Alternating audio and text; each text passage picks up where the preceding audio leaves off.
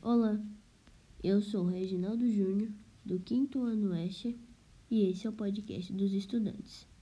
E o assunto do episódio de hoje é a publicidade infantil, como ela chega às crianças e de que forma ela afeta sua alimentação. Sabemos que as publicidades estão presentes em todos os lugares, seja nos celulares, computadores, TVs, entre outros. Coisas que as a maioria das pessoas tem acesso. E as grandes empresas ignoram a existência de leis e produzem propagandas para chamar a atenção das crianças. Seja colocando a ilustração chamativa na embalagem como personagens, como colocando outras crianças nos comerciais, se aproveitando da vulnerabilidade dessas crianças mexendo na internet. E essas propagandas de comidas muitas vezes levam as crianças a consumirem produtos processados e ultraprocessados que fazem mal à saúde.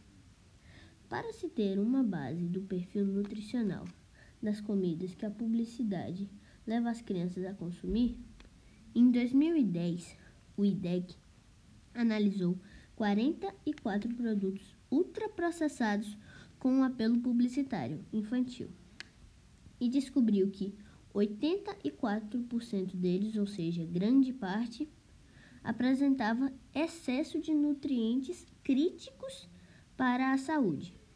Isso nos leva a se questionar: o que é uma alimentação saudável? É a que tem alimentos da natureza, os in natura e os que passam por mínimas alterações, os que chamamos de minimamente processados. A Constituição Federal, o Estatuto da Criança e do Adolescente e o Código de Defesa do Consumidor proíbem e protegem as crianças de qualquer tipo de propaganda que seja abusiva. Segundo dados, 34% das crianças de hoje em dia têm excesso de peso, uma coisa que preocupa. É importante lembrar que uma criança obesa tende a crescer obesa, o que preocupa muito também, pois compromete o crescimento delas. Essas propagandas atuam como verdadeiros promotores de vendas de marcas e de produtos. As publicidades de alimentos direcionadas às crianças padronizam os gostos, independente da cultura alimentícia na qual esse público está inserido. Por fim, esse recado vale para os responsáveis e sempre ficar de olho nos conteúdos que as crianças assistem.